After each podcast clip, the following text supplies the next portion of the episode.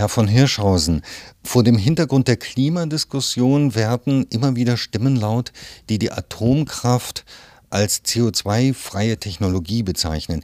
Inwieweit stimmt das? Inwieweit könnte die Atomkraft tatsächlich helfen, den Ausstoß von Klimagasen zu begrenzen?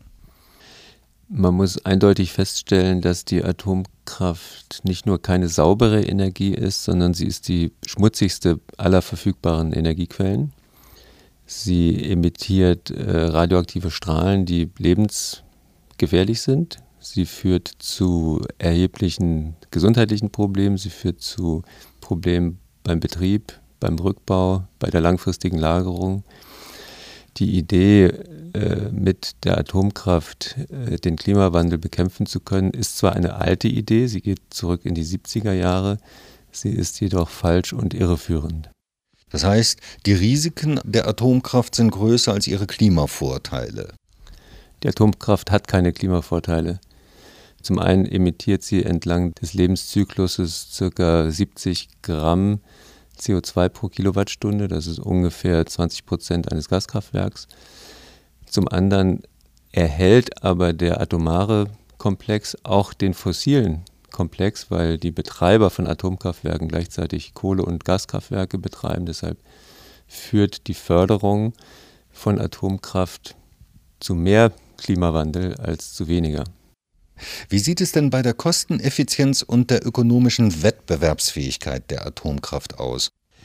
Es gibt in der Energiewirtschaft einen seltenen Konsens, dass Atomkraft niemals wettbewerbsfähig gewesen ist und es zurzeit nicht ist und auch nicht werden wird. Zum anderen ist das Ziel der Entwicklung der Atomkraft niemals gewesen, Strom zu produzieren, sondern man hat es als ein Koprodukt erstellt, was allerdings nie den Weg in die Wettbewerbsfähigkeit geschafft hat. Wie fällt denn der wirtschaftliche Vergleich zur Stromerzeugung aus fossilen Energieträgern aus, wenn man die hohen CO2-Preise und die unter Umständen auch noch steigenden CO2-Preise berücksichtigt? Unter den gegenwärtigen und den absehbaren CO2-Preisen ist Atomkraft selbst mit fossilen Energieträgern nicht wettbewerbsfähig. Das zeigen unsere Rechnungen, als auch die von Professor Lukas von der University of Berkeley. Atomkraft ist ceteris paribus ungefähr um über das Doppelte teurer als Kohlekraft. Nun sagen aber auch viele, es gibt ja schon Atomkraftwerke, betreiben wir sie doch einfach länger. Wir haben schon investiert, wir beantragen einfach eine Laufzeitverlängerung. Inwieweit würde eine solche Laufzeitverlängerung die Rentabilität von Atomkraftwerken erhöhen? Laufzeitverlängerungen sind keine Option. Zum einen sind sie teuer, man spricht von 25 bis 50 Euro pro Kilowattstunde, das heißt teilweise mehr als der gegenwärtige Großhandelspreis. Zum anderen sind sie gefährlich, weil Atomkraftwerke in der Regel auf 40 Jahre ausgelegt sind. Das Material ermüdet, es kommt zu äh, Mikrorissen, die Gefahr steigt. Wir haben jenseits unserer Grenzen in wenig Abstand alte Meiler, die hoch riskant sind. Das ist in Belgien, Tihange, Duell, das ist in der Slowakei.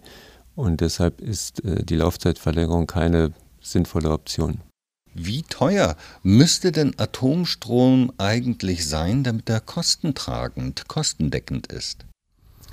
Äh, unsere Modellrechnungen zeigen, dass wir im Bereich je nach anderen Rahmenbedingungen 120 bis 150 Euro pro Megawattstunde äh, Strompreise bräuchten. Das liegt um das drei- bis vierfache über den aktuellen Strompreisen.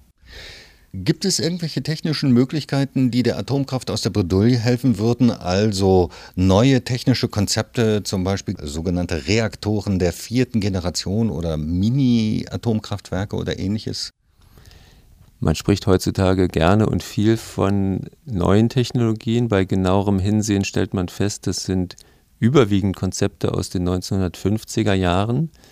Zum Beispiel der schnelle Brüter wurde in den 50er Jahren äh, gefeiert, in den 70er Jahren ans Netz genommen, in den 90er Jahren abgeschaltet. Die Mini-Atomkraftwerke gehen auch auf Konzepte der 50er Jahre zurück. Sie haben keine technologische Perspektive und schon gar keine ökonomische. In Deutschland soll nun 2022 das letzte Atomkraftwerk vom Netz gehen.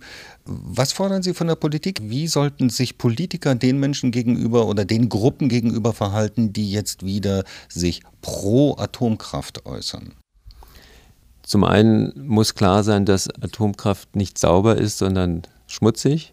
Zum Zweiten sollte die Subventionierung von Atomkraft äh, unterbleiben. Zum Dritten sollte sich insbesondere die, die, deutsche Bundesregierung in den internationalen Gremien gegen die Verharmlosung der Risiken der Atomkraft aussprechen. Aus der Atomkraft kann man nicht aussteigen. Das ist wie in dem Song Hotel California. You can check out anytime you want, you can never leave.